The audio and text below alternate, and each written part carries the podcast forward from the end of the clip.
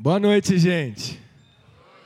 Bom, vou me apresentar rapidão antes de eu começar. Meu nome é Tiago, o meu apelido é Candonga, é mais meu nome do que meu nome. E eu sou natural de Vila Velha, Espírito Santo. Espírito Santo, Sudeste. Quem já foi no Espírito Santo que levanta a mão? Quem já foi lá? Ó, é sempre assim, velho. Espírito Santo tem nada, velho. Espírito Santo tem. Tinha eu, aí eu vim pra cá. Foi umas quatro pessoas lá e tal. Não, mas Espírito Santo é legal demais, cara. Não está na rota turística, mas depois que você viajar o mundo inteiro, dá uma passada lá. Vai curtir, tem praia. Só. Mas tem praia, né? Tá bom. É, eu tenho 30 anos, sou casado há 5 anos com a Roberta. Não tenho filhos, mas tenho duas cadelas lindas. Destruidoras de lares. Literalmente. Comeram minha casa inteira, que nem a minha é alugada. Mas tá lá. Quando eu sair, vão dar um jeito de resolver aquela casa lá. E sou pastor lá do, da Presbiteriana Central de Limeira, do Projeto 316. Tá, galera aí, dá um tchauzinho pra mim, galera aí. Aí, tá a galerinha aí espalhada aí. Os meninos do, do Purple, os meus amigos, meus meninos. É isso aí, galera. Então, é, o pastor Newton veio pregar aqui, não vem, Henrique? Pastor, meu auxiliar. Meu auxiliar. Pregar aqui. Meus auxiliares, pastor Jonas e pastor Newton. Meus auxiliares lá naquela igreja. Não, tô brincando. Eu sou auxiliar do auxiliar do auxiliar. É, mas tô lá. E o Henrique me convidou, agradeço desde já essa igreja, agradeço da visão, agradeço toda a galera aí, pastor Davi. Muito obrigado pelo privilégio de estar aqui é, compartilhando a palavra de Deus com vocês. Aí me passaram o tema, o cristão e a política. Aí o Davi falou, Tiago, é, então o tema é esse, mas eu gostaria que você falasse algo, já falou bastante da questão do cristão, política, essa relação aí. Gostaria que você falasse algo é, aplicado à vida da galera e tal. Eu falei, oh, vamos falar então sobre a ética social de Jesus, aplicada à vida do jovem, então, é, do jovem, na verdade, do cristão como um todo, né? É o linguajar que vai vir para o jovem. Aí ele falou: opa, é legal esse tema aí. Então eu quero falar hoje com vocês sobre a ética social de Jesus. É, Thaís, você vai traduzir para as meninas? Então hoje eu vou falar com menos gíria. É nós, demorou? O bagulho é louco? Vou fechar. Vou nunca. Você dá um jeito aí, Thaís sofre para traduzir. É. Então, galera, para eu falar da ética social de Jesus, eu tenho que falar um pouco do pano do fundo é, da época em que Jesus vivia. E eu vou falar rapidinho para você, alguém já deve ter falado aqui, mas a época em que Jesus viveu era uma época em que o Império Romano dominava soberanamente. E o Império Romano, ele dominava sobre Jerusalém. E Jerusalém era nada mais, nada menos que o povo escolhido de Deus. Era é, o povo eleito, mas que perdeu a sua hegemonia, perdeu a sua independência e agora vive pagando impostos para um povo mais forte, mais poderoso. Ou seja, é, Jerusalém sonhava com aquele retorno de nação top das top, nação hegemônica, nação poderosa, mas não. No tempo de Jesus, o Império Romano dominava e dominava geral, inclusive Jerusalém. E os judeus, eles sonhavam com essa perspectiva desse retorno do poder a Jerusalém. Eles sonhavam com isso, eles ansiavam isso. E eles esperavam que o Messias, quando viesse, ele viria não só, eles ansiavam por isso, eles esperavam por isso, que o Messias viesse não só como um líder religioso, como um redentor, mas também como um líder político. Queria devolver ali para Jerusalém a sua independência. É isso que o judeu esperava. E a gente vê isso não só, na verdade, nos judeus, é, aqueles que não conheciam Jesus, mas até mesmo nos discípulos de Jesus nós vemos isso. Por exemplo, João Batista, que foi chamado para preparar o caminho de Jesus, ele duvidou se Jesus era o Messias, se Jesus era o, era o Cristo, lá em Mateus 11, 2 e 3. Por quê? Porque ele estava preso. E se você olhar Mateus 3, João ele está anunciando o que o Messias faria quando viesse. Ele diz assim: o machado já está posto à raiz todo aquele que não produzir fruto será arrancado e lançado fora. Ou seja, acabou essa bagunça, velho. Acabou essa corrupção, acabou essa palhaçada. O Messias está chegando. Eu fui levantado por Deus para anunciar a vinda do Messias e ele já está aí. Aí o que acontece? João anunciando isso, vai preso. Por quê? Porque Herodes, o ímpio Herodes, se casou com a ex-esposa do seu irmão, E isso na lei judaica era contra a lei, ou seja, o imperador indo contra as leis. Isso não acontece no Brasil, né? Governante contra a lei, jamais. Só lá.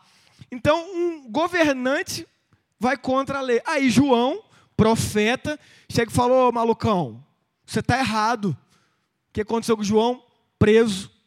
E ser preso na época de Império Romano, Bruno, era o quê? Perder cabeça, que foi o que aconteceu com João. Não era, ah, vamos prender o menininho ali, que o direito humano. Não tem direito humano, não, velho. O bagulho é louco, prendeu, acabou. Poucos que escapavam com cabeça.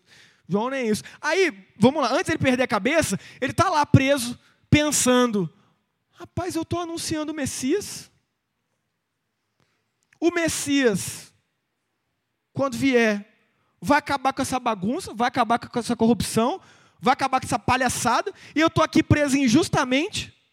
Estou preso por fazer a vontade de Deus, por anunciar o certo. Esse negócio está estranho. Aí veio a dúvida: será que ele é o Messias mesmo? Mas olha o que esse cidadão tinha visto, velho. Ele batizou Jesus lá no capítulo, finalzinho do capítulo 3. Ele viu o céu se abrir, ele viu o Espírito Santo em forma de pomba descer sobre Jesus, e ele ouviu uma voz dizendo: Esse é meu filho em quem tenho prazer. Depois ele viu Jesus ser trans, teletransportado para o deserto pelo Espírito Santo de Deus, viu um teletransporte divino ainda. E esse cara está duvidando. Mas por que ele está duvidando? Porque ele tinha uma perspectiva de um Messias não meramente religioso, mas um Messias político. E aí Jesus está lá e a política continua uma bagunça. E a corrupção continua rolando solta. Então ele teve dúvida. Mas aí ele levou a dúvida até Jesus, essa dúvida foi sanada, maravilha, glória a Deus. Mas não é esse o foco que eu quero entrar. Eu quero mostrar que o judeu, até mesmo aqueles mais próximos de Jesus, eles tinham um anseio por poder, cara. Eles tinham um anseio por uma restituição política impressionante, que tem até hoje, na real. Por que, que o judeu não reconhece que Jesus é Deus? Porque Jesus era pobre. Porque Jesus não devolveu o que eles esperavam que Jesus devolveria a soberania de Israel. Então os judeus não reconhecem Jesus, não. Ele fala, não, Jesus é um profetinho aí, rapaz. Porque quando o Messias vier, ele vai ser rei, vai governar, vai ser ricão, bélico, mas também religioso. Mas não foi assim, porque Jesus não veio para governar este mundo, ele veio para governar o reino celestial. Então o judeu, ele tinha e tem esse anseio por poder. Só que Jesus era judeu. Então Jesus era judeu, será que ele não tinha isso aí também? Não, não tinha. E prova disso é que no é, Mateus capítulo 4, de 8 a 10, Jesus foi tentado quanto a isso. Quando... Epa! Gente, é porque eu sou ventríloco. Eu, eu mexi a boca, mas. Não, estou brincando. Se acabar a bateria aí, você troca. Pode ficar em paz. Se acabar, em troca. Mateus 4, de 8 a 10, o, o diabo tentou Jesus. Nessa esfera aí, poder. Poder político. Político no sentido de governar. Ele fez o quê? Levou Jesus no alto do monte e falou assim: Tudo isso te darei se prostrado me adorares. Aí Jesus falou assim: sai de reto, Satanás. Não, eu falei assim, não. Ele falou: somente ao Senhor Deus adorarás, somente a Ele dará culto. Foi tentado nessa área, velho. Quer ser presidente do mundo, Jesus? Só dá uma joelhadinha que é nós. Não, mas ele não, não cedeu. Mas ele foi tentado nessa área, velho. Poder político. Ô, gente, por isso que a gente tem que ler a Bíblia, né? Quando eu usava o Facebook, eu, eu, eu vi, não me contaram, eu vi. Aquelas figurinhas bem brega, estilo Orkut. Estava assim, ó. Tudo isso te darei se prostrado me adorares, entre aspas. Aí estava escrito embaixo. Se você crê naquele que fez essa promessa como seu Senhor, digite amém. O povo tudo colocando amém pro capeta, velho. Ô, louco. Eu fiz questão de olhar para ver se tinha algum presbiteriano. Que bagulho. Eu falei, né? O povo, é bênção? É nós, bota amém aí, que seja o capeta dando, vamos embora, que eu quero é ganhar. Eu quero é poder. Eu quero é ter coisa. O povo, ó, ó que doideira, velho. Por isso que lê a Bíblia, velho. Mas então, o judeu tem esse desejo por poder, na verdade a humanidade tem desejo de poder, principalmente político. E Jesus foi tentado nessa área aí, mas não, não cedeu. Lógico, lógico que não cedeu. Ele é Deus, ele é o Todo-Poderoso mas ele passou por isso. Não é algo que ele, ah, essa área da política aí eu não, não, não sei como é que é não, porque na minha época, não, já tinha. E ele foi tentado nessa área aí. Mas ele ficou firme. Ele ficou firme. Então eu dei um pano de fundo aí é, a respeito do contexto político da época de Jesus. Bem, bem rápido, tá, gente? Foi bem simples aqui. Mas só para você entender a respeito da ética de Jesus, a ética social de Jesus. E eu quero começar destacando o primeiro ponto, e agora você vai começar a trabalhar com a sua Bíblia aí. E você tem que ficar ligado na sua Bíblia, porque eu vou ler alguns textos. Eu vou trabalhar o contexto desses textos, mas eu vou partir de mais de um texto. Faz favor. Imagina, eu derrubo tudo ali. Então você vai abrir, por favor, Evangelho de Lucas 12, de 20 a 21. Obrigado. Lucas 12, 20 a 21.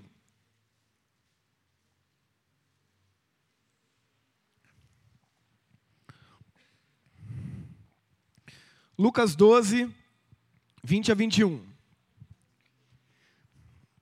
Diz assim a palavra de Deus. Mas Deus lhe disse: Louco, esta noite te pedirão a tua alma. E o que tens preparado, para quem será?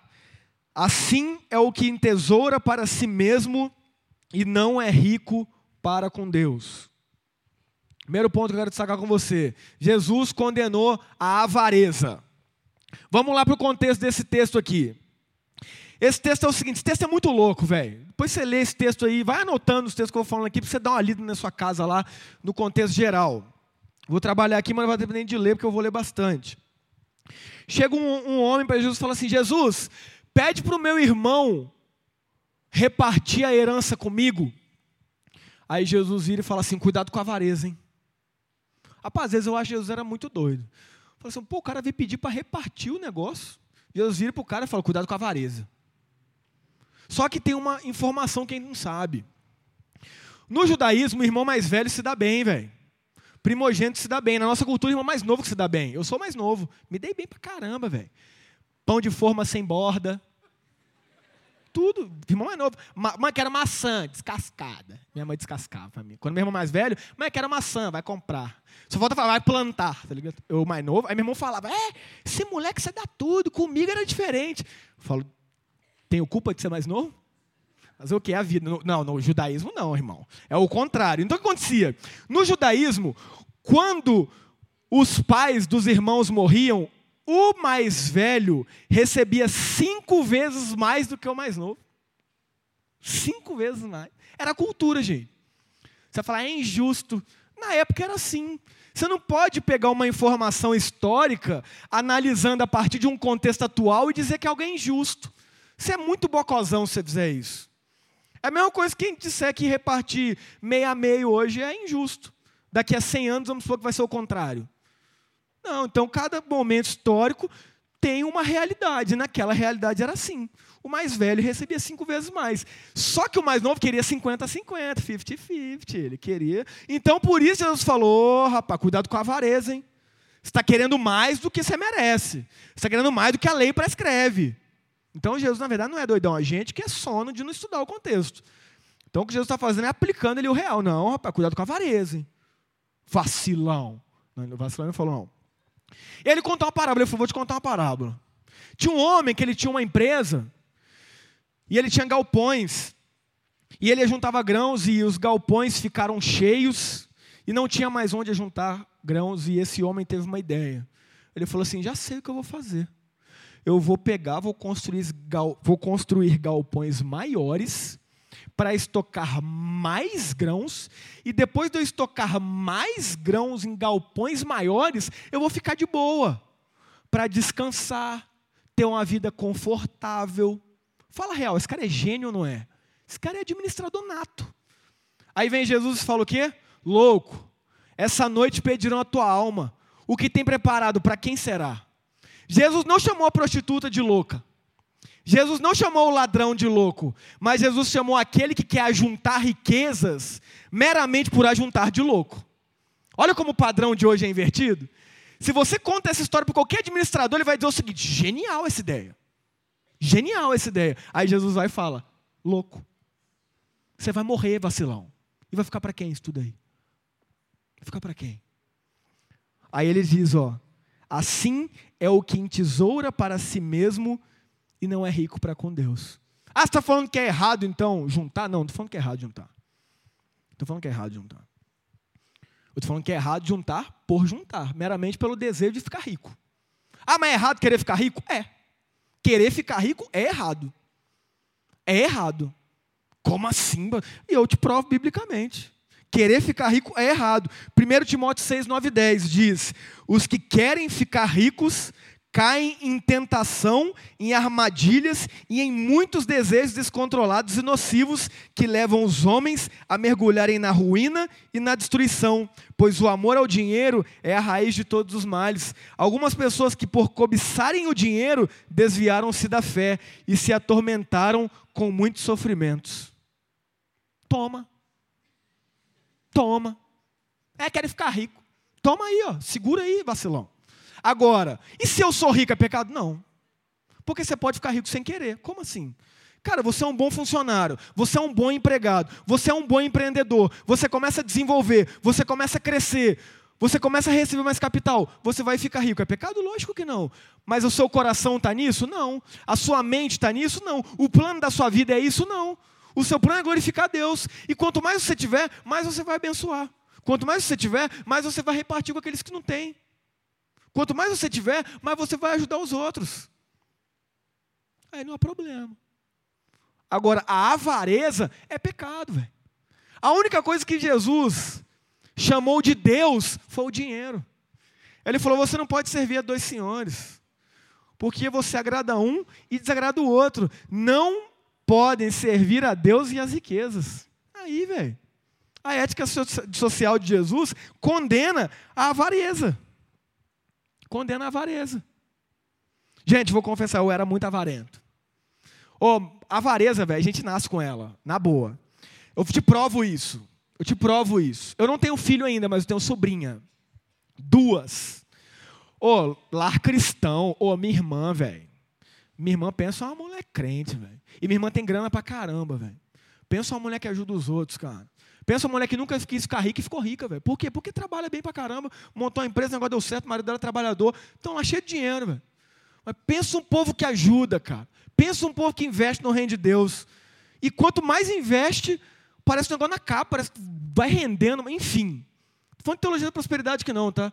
Você quer ganhar dinheiro, você acorda cedo e vai trabalhar. Vai trabalhar muito. Vai estudar pra caramba. Vai ser benção na sua vida aí. Mas a minha irmã, cara, super generosa. Aí vem minha sobrinha. Bonitinha, cara, desse tamanho assim. Aí, aniversário de um ano.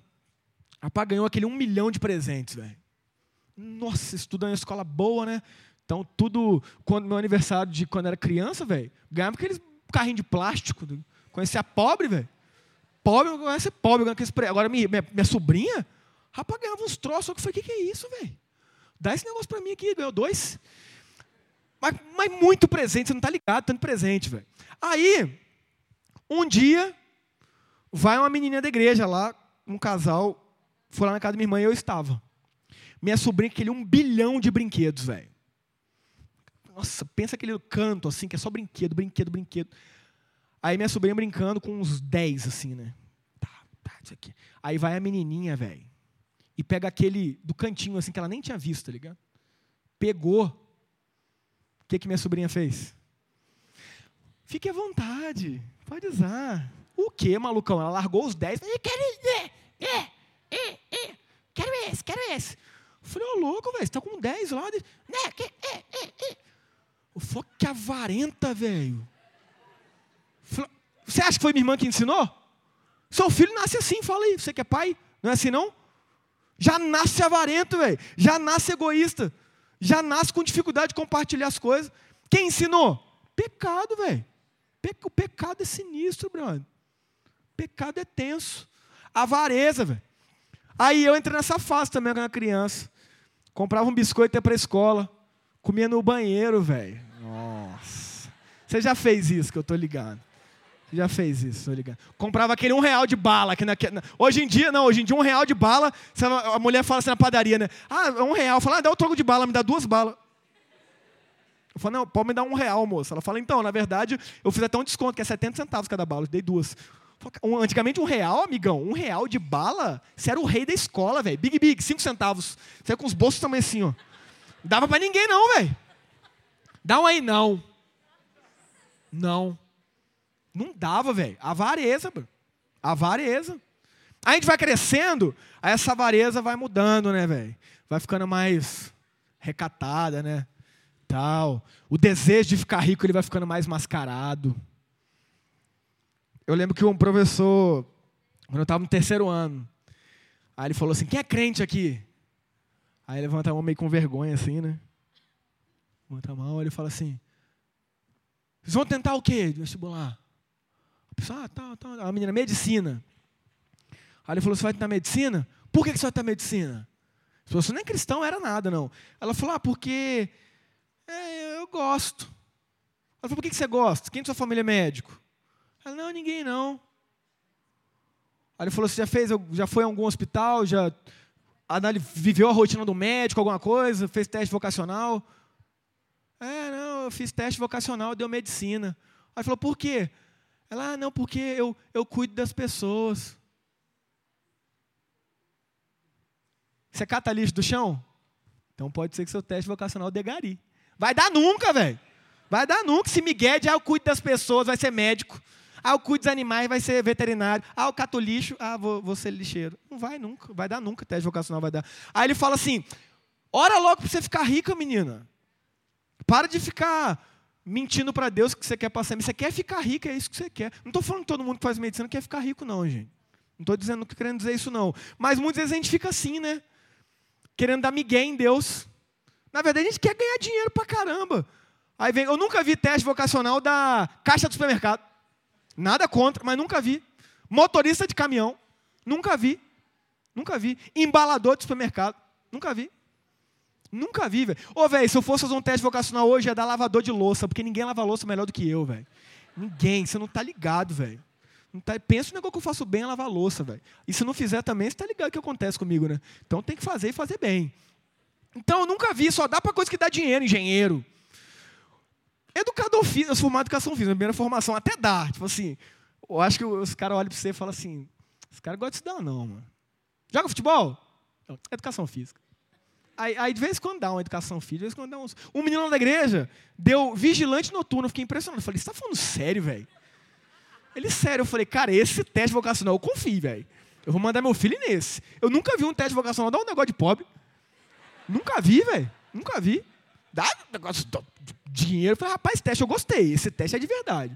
Vou mandar meu filho nesse quando tiver filho. Então, porque a gente fica mascarando na vareza o desejo que a gente tem de ficar rico, cara. Mas Deus conhece o seu coração, cara. Deus conhece meu coração. Deus conhece. E a ética social de Jesus, você pode ser o que você quiser, cara. Você pode ser médico, você pode ser empresário, você pode ser advogado, você pode ser engenheiro, você pode ser caixa de supermercado, você pode ser gari, você pode ser o que for. Mas uma coisa que você não pode ser avarento. Não acho que é só rico que é avarento, não. Tem muito pobre avarento também. Muito pobre avarento. Muito. E a Bíblia diz: aquele que não é fiel no pouco, não é fiel no muito.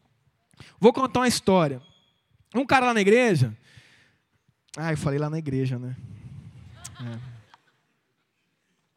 Era para falar lá na outra igreja. Ah, mas eu vou contar. Ninguém vai saber quem é, não, acho. Eu acho.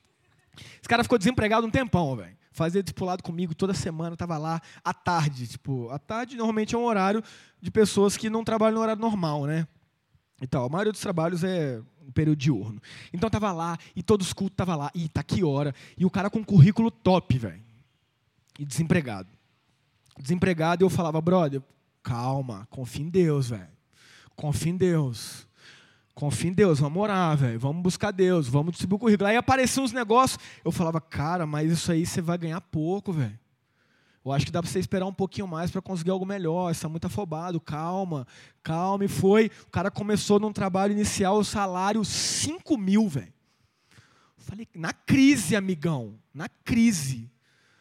Aí ele veio todo feliz, primeiro dízimo, quentão, né, velho? Nossa, quentão de dízimo. Aí foi lá todo feliz, passou uns quatro meses, ele veio. Ô pastor, trocar uma ideia com você, velho. Então, tô tendo que pagar umas paradas aí, velho, tal.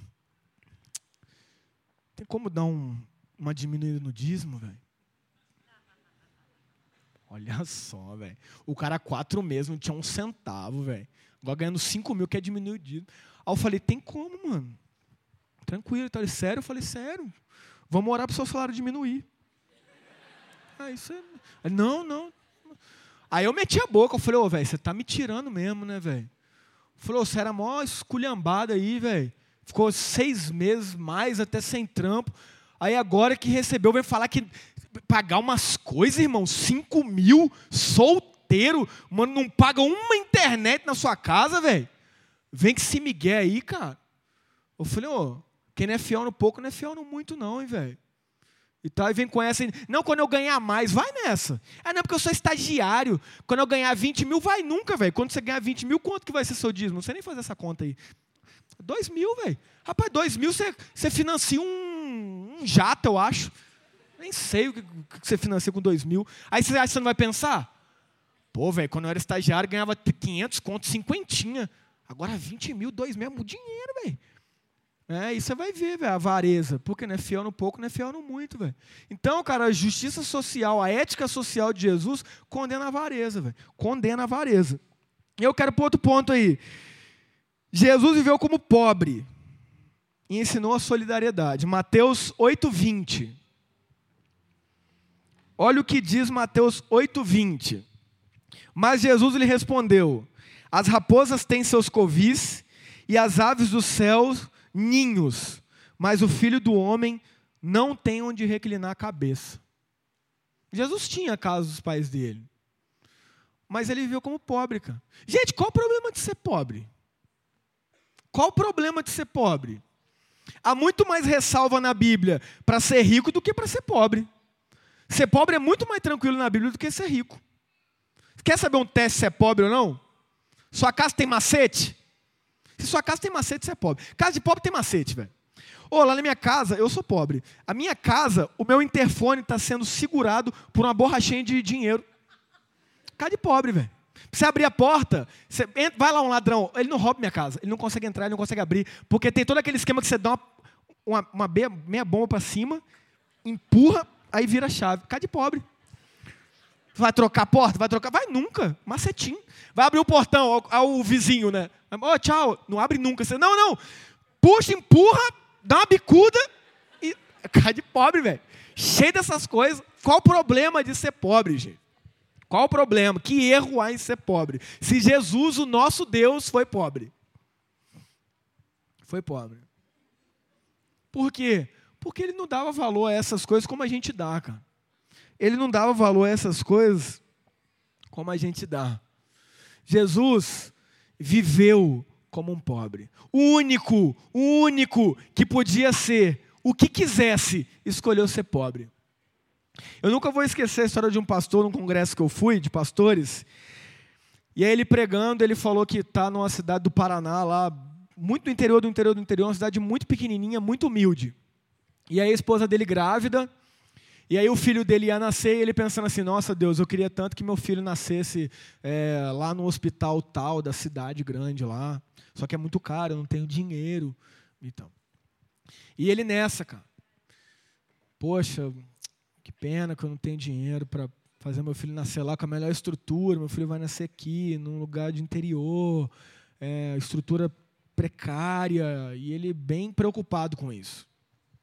Aí um amigo dele lá, da cidade lá chegou e falou: Cara, eu vou pagar o, o nascimento do seu filho lá naquele hospital top lá, que ele estava sonhando. Ele ficou, nossa, que felicidade. Foi para lá, tudo pago, o filho dele nasceu, coisa linda, maravilhosa. Ele com os filhos no braço, saindo do hospital com a esposa, todo feliz.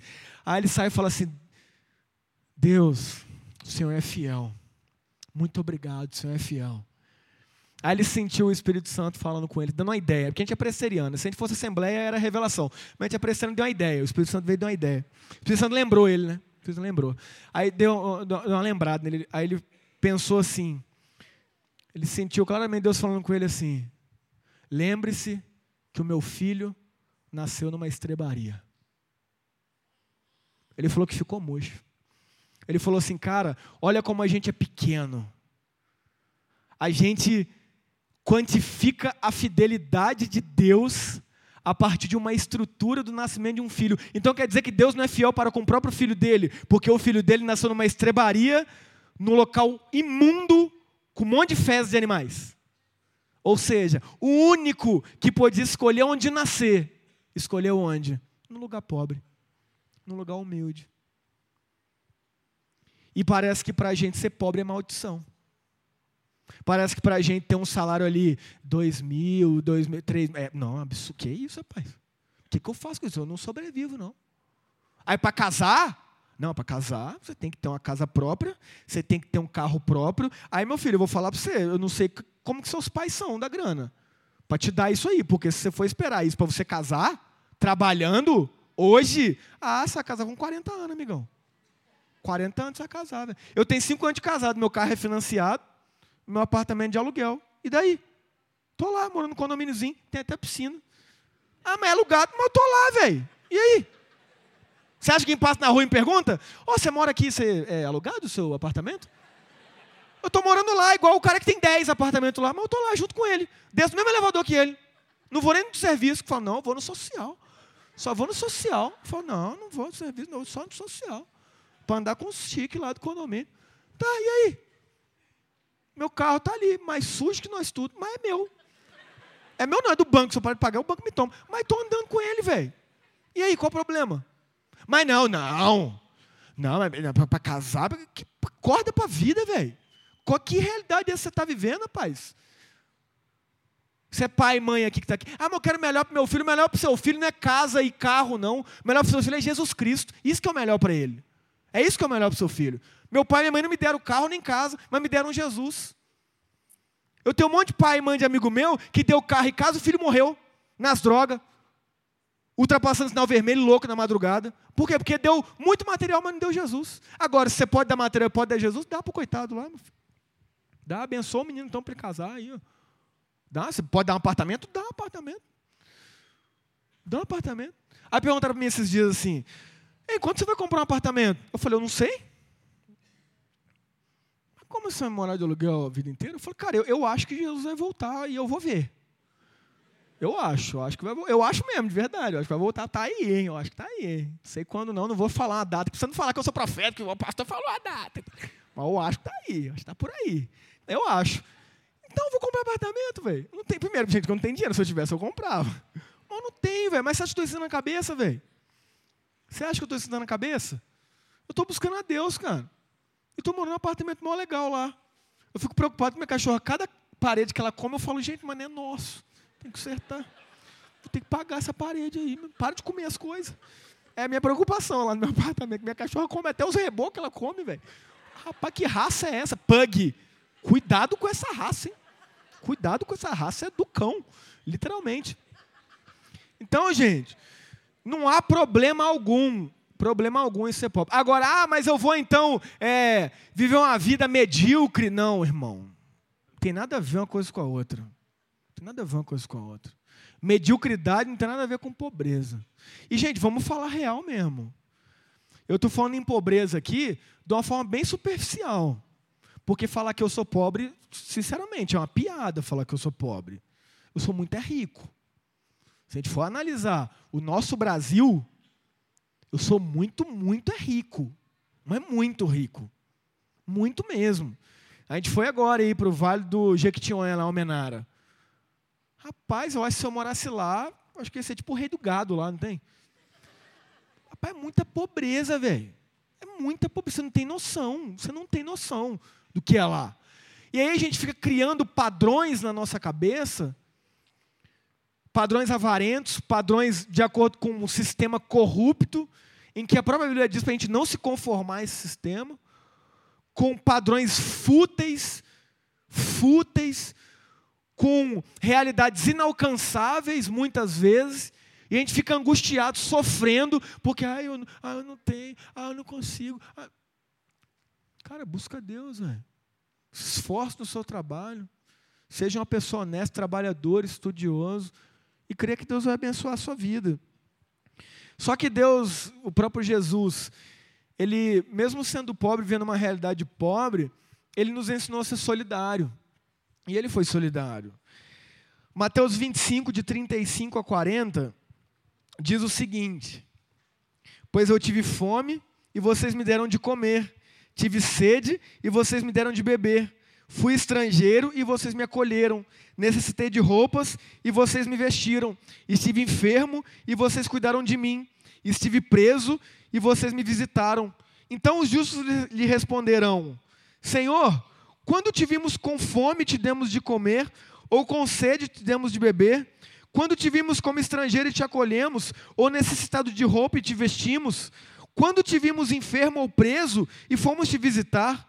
O rei responderá: Digo-lhes a verdade, o que vocês fizeram a algum dos meus menores irmãos, a mim me fizeram. Provérbios 19, 17 diz que aquele que dá ao pobre empresta para Deus. Solidariedade, velho. A ética social de Jesus envolve solidariedade. Tem muito cristão que está preocupado, mais preocupado com a assistência paternalista, que infelizmente o nosso governo muitas vezes faz, do que a, o anestesiar da consciência, que muitos cristãos às vezes ajudam alguém e falam, ah, toma aí um dinheiro só para, ah, vou te dar para eu ficar em paz aqui também. Tem muito cristão mais preocupado com isso do que preocupado com a fome, do que preocupado com aquele que está na rua lá. Por quê? Por que a gente fica mais irritado com o excesso, às vezes, de dar, do que com a miséria? Por quê? É engraçado isso, cara. Engraçado isso. Solidariedade, cara. Solidariedade. Todo mundo aqui, cara, todo mundo, garanto que todo mundo aqui tem algo que pode doar para alguém que precisa. Todo mundo aqui tem dinheiro suficiente para doar para alguém que precisa. Tenho dúvida disso, velho. Tenho dúvida disso. Aí a gente não vive essa realidade, cara. A gente só quer receber, receber, receber, acumular, ter mais, mais, mais e mais. E aí a gente fica, às vezes, ainda até questionando, né? Não, por que, a África está do jeito que está? Não, por que para a pobreza? Uma vez eu estava viajando, estava num cruzeiro, velho. Estava num cruzeiro top, naviozão. Eu sou pobre, velho. Então eu vou nesses negócios e fico tipo, mano. Ô, escada de Swarovski. Nunca nem tinha ouvido essa palavra. Nossa, sou tão pobre, velho, que eu falava com minha esposa: espera o pessoal subir, que eu quero subir sozinho nessa escada. Bate uma foto, subir. Nossa, eu sou muito pobre, velho. Essas coisas. Aí eu tava lá nesse cruzeiro.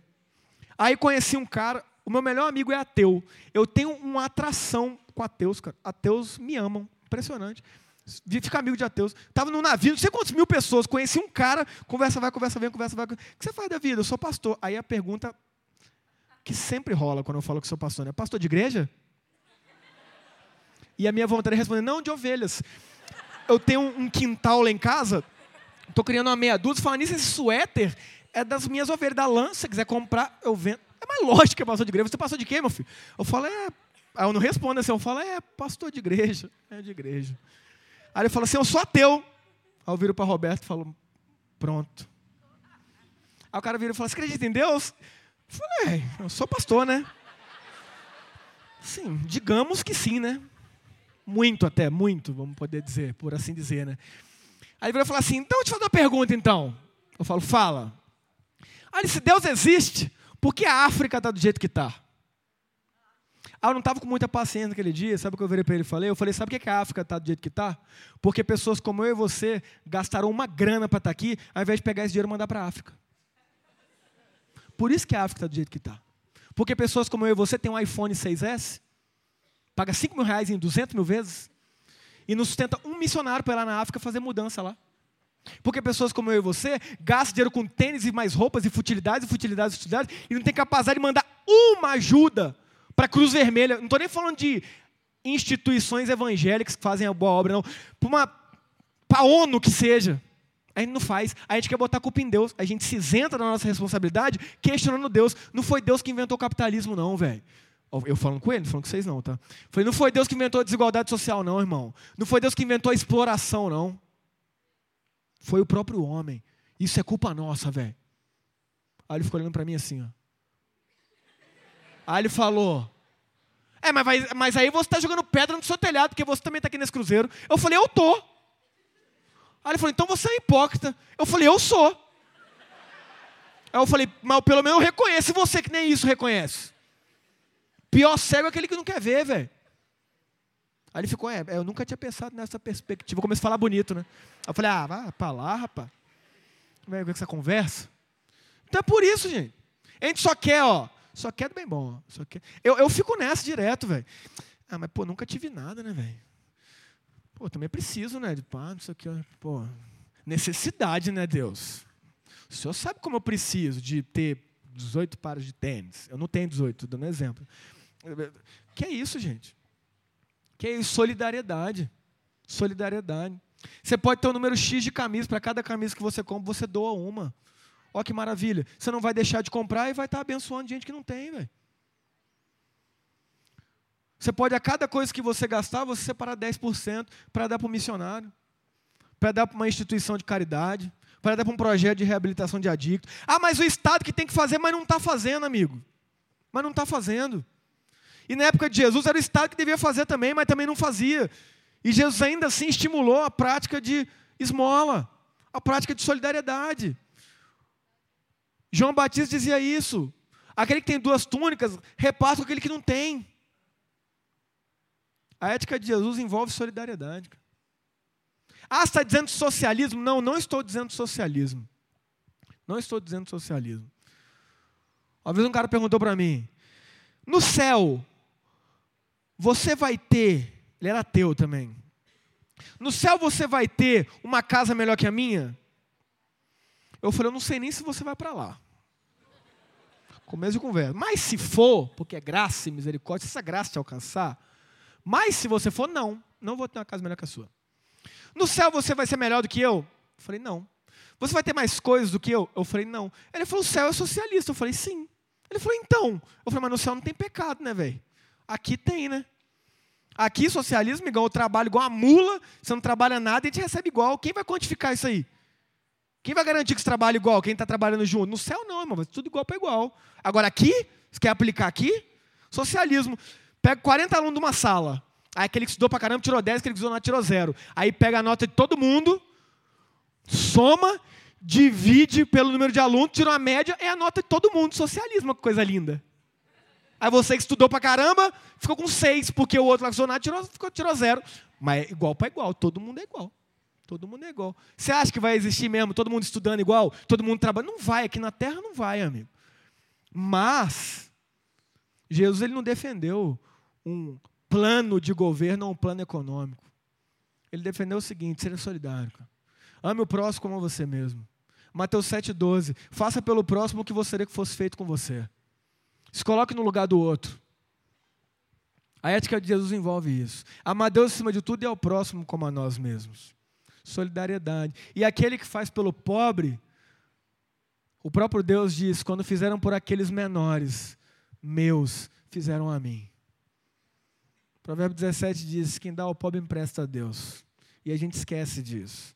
A ética social envolve solidariedade.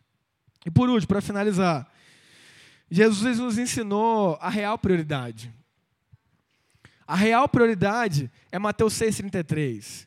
Buscai, em primeiro lugar, o reino de Deus, a, sua justiça, e essas coisas vos serão acrescentadas. O detalhe que no texto, o que são essas coisas? comer e vestir. Mateus 6, de 25 a 34. A ansiosa solicitude pela vida. Não andeis ansiosos por coisa alguma. Não andeis ansiosos pelo que comer, pelo que beber. Olhe as aves do céu, não semeiam nem colhem, Deus sustenta. Olhe os lírios do campo. Nem Salomão, em toda a sua glória, se vestiu como uma delas. Não se preocupe com essas coisas, porque os gentios é que se preocupam com essas coisas. Mas antes, buscar em primeiro lugar o reino de Deus, sua justiça, e essas coisas são acrescentadas. Essas o quê? Comer e vestir. Quem aqui está passando fome e não tem o que vestir? Vestir, eu estou vendo todo mundo. Tem quem aqui está passando fome em casa? Ah, então a gente já está vivendo a promessa de Deus.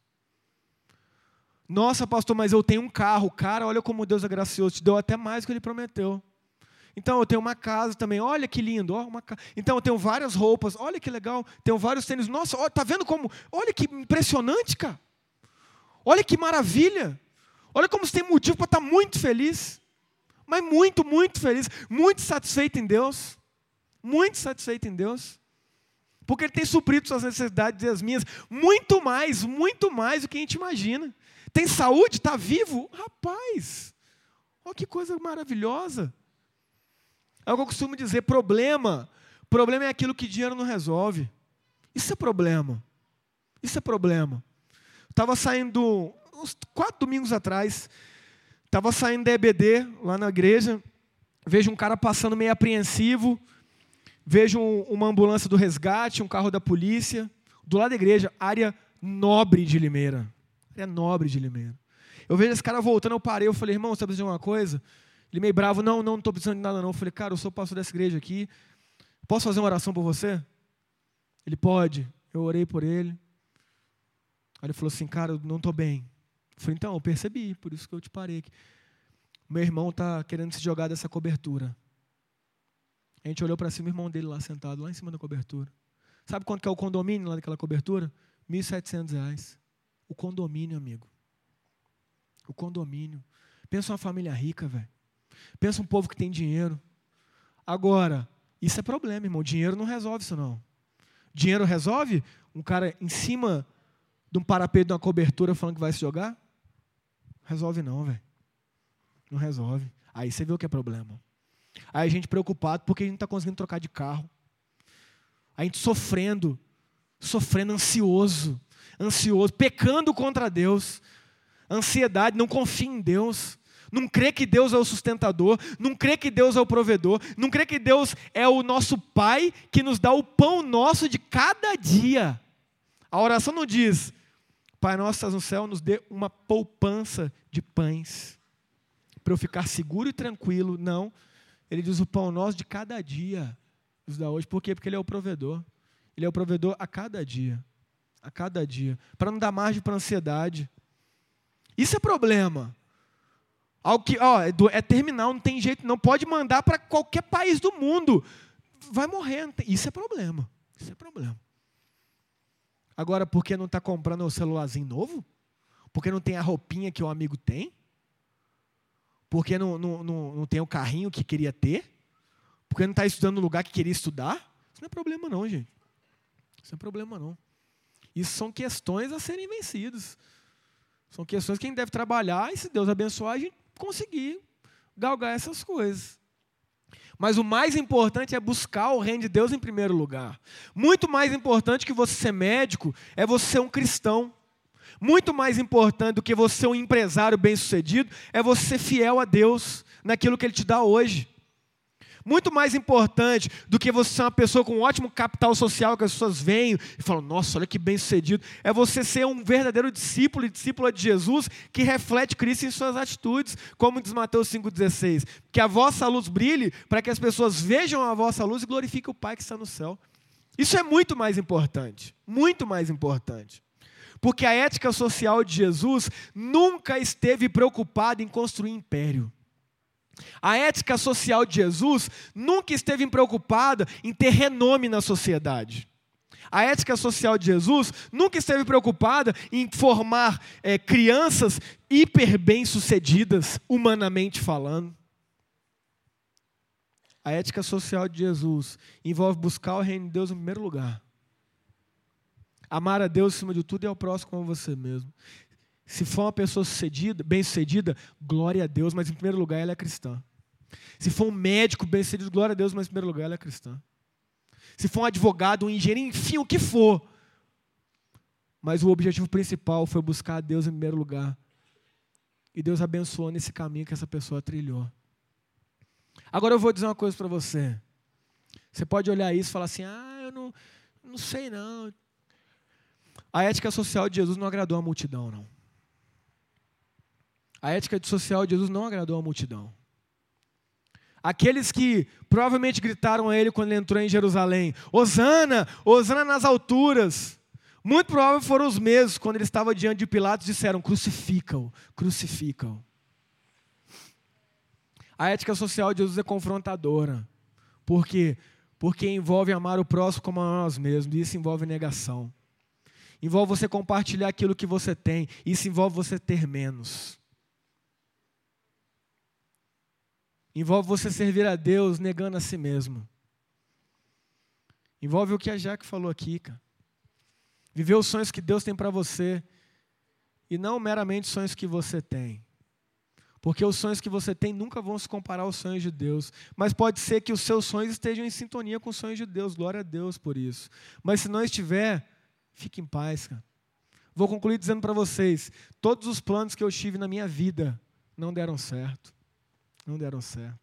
Nunca pensei em ser pastor. Me tornei pastor porque Deus me direcionou a isso. E isso foi muito melhor do que eu continuasse na minha área, que estava muito boa. Nunca pensei em ficar em Limeira, sempre pensei em vou para seminário, estudar e servir no meu estado, onde eu via a necessidade, onde Deus me vocacionou. Fiquei em Limeira, muito melhor do que se eu estivesse lá.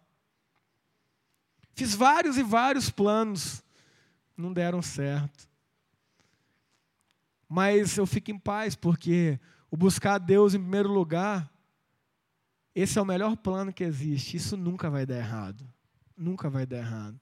Porque Ele vai nos direcionar na vontade dEle. Então, em nome de Jesus, que a gente não seja avarento, que a gente seja solidário e que a gente entenda qual é a nossa real prioridade numa ética social. Buscar Deus em primeiro lugar, amando a Deus acima de tudo e ao próximo como a nós mesmos. Se a humanidade vivenciasse isso, teremos uma política excelente, teremos políticas públicas maravilhosas, teremos uma realidade completamente diferente do que é hoje. Agora, cabe a nós cristãos vivermos isso, seja na política, seja onde estivermos, para a honra e glória dele. Amém? Vamos orar mais uma vez? Feche os olhos, por favor. Senhor Deus, obrigado, Pai, pela Sua palavra.